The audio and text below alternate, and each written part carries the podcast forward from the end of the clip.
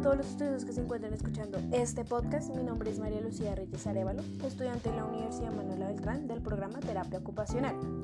En esta ocasión estaremos hablando del cuadro Las Meninas de Diego Vázquez, que fue pintado en el año 1656 y actualmente se encuentra en el Museo del Prado en Madrid, España.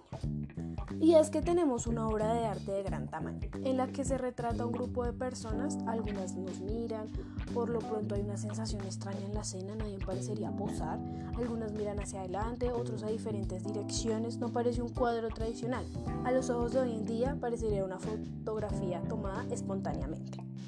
Y es que sin duda alguna la protagonista del cuadro, tanto por su posición central en la composición como por estar en el punto más iluminado del cuadro, es la infanta Margarita Teresa de Austria.